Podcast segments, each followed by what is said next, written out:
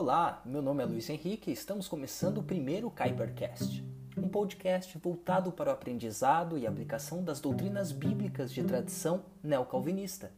O objetivo dessa iniciativa é pulverizar os conceitos desenvolvidos da teologia neocalvinista para a vida das diversas esferas como sociedade, cultura, igreja, governo, ciência, etc.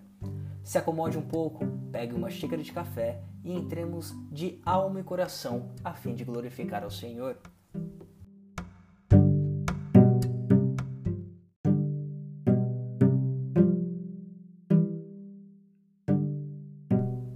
Para começo de conversa, você deve estar se perguntando o que é o neocalvinismo. Provavelmente, se você já for familiarizado com a igreja, o estudo da história da igreja, ou EBD, você já deve ter ouvido falar de calvinismo, arminianismo ou algo parecido. E é desse ponto que quero começar a nossa conversa. Não podemos falar de neocalvinismo sem passarmos pela reforma protestante.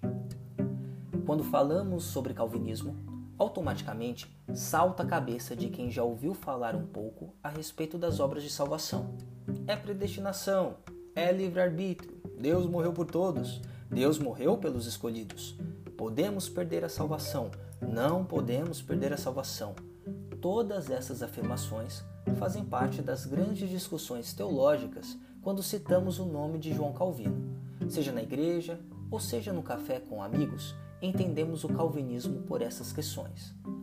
Porém, gostaria de ser bem incisivo afirmando que essa doutrina teológica vai muito além disso. João Calvino reformador francês do século XVI, foi responsável não apenas por uma mudança significativa no entendimento sobre salvação e igreja. As suas contribuições alcançam as mais diversas áreas da sociedade em Genebra, que foi o palco de ação deste reformador. Pautas como educação, sistema econômico, sociedade, leis civis fizeram parte da preocupação deste pensador todos passaram pelo crivo das Escrituras, pela maneira de enxergarmos este mundo caído com os olhos do Evangelho, isto é, cosmovisão.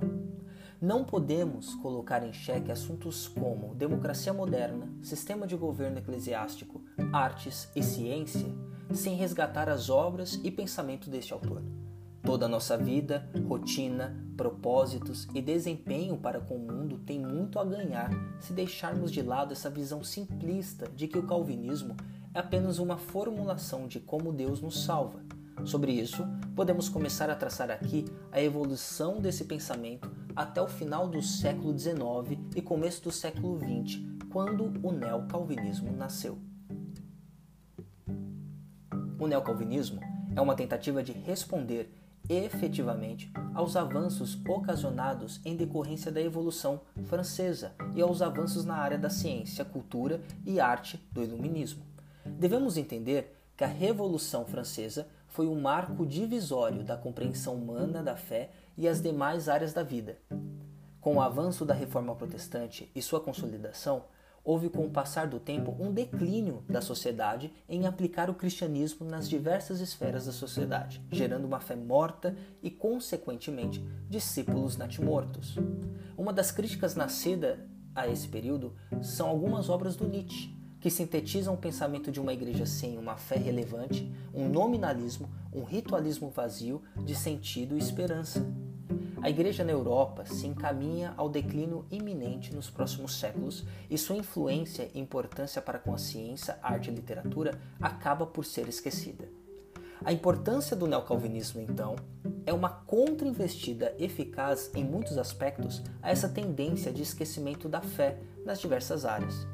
Com base nos escritos e influência de João Calvino sobre a sociedade, o calvinismo é resgatado por alguns pensadores e reapresentado para as questões vigentes da época. Cultura, arte, ciência, sabedoria, filosofia, política são os alfos de uma fé renascida, brilhante e ortodoxa, pautada na glória de Deus e exaltando a soberania do Senhor sobre toda a criação.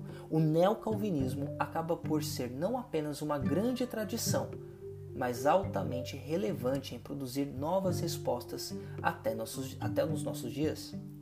Gostaria de convidá-los nessa jornada de edificação, ciência e sabedoria passando pela vida e obra de alguns gigantes da igreja. Na semana que vem, faremos um panorama naquele que seria o pai do neocalvinismo, Abraham Kuyper. Então, até lá, Deus os abençoe.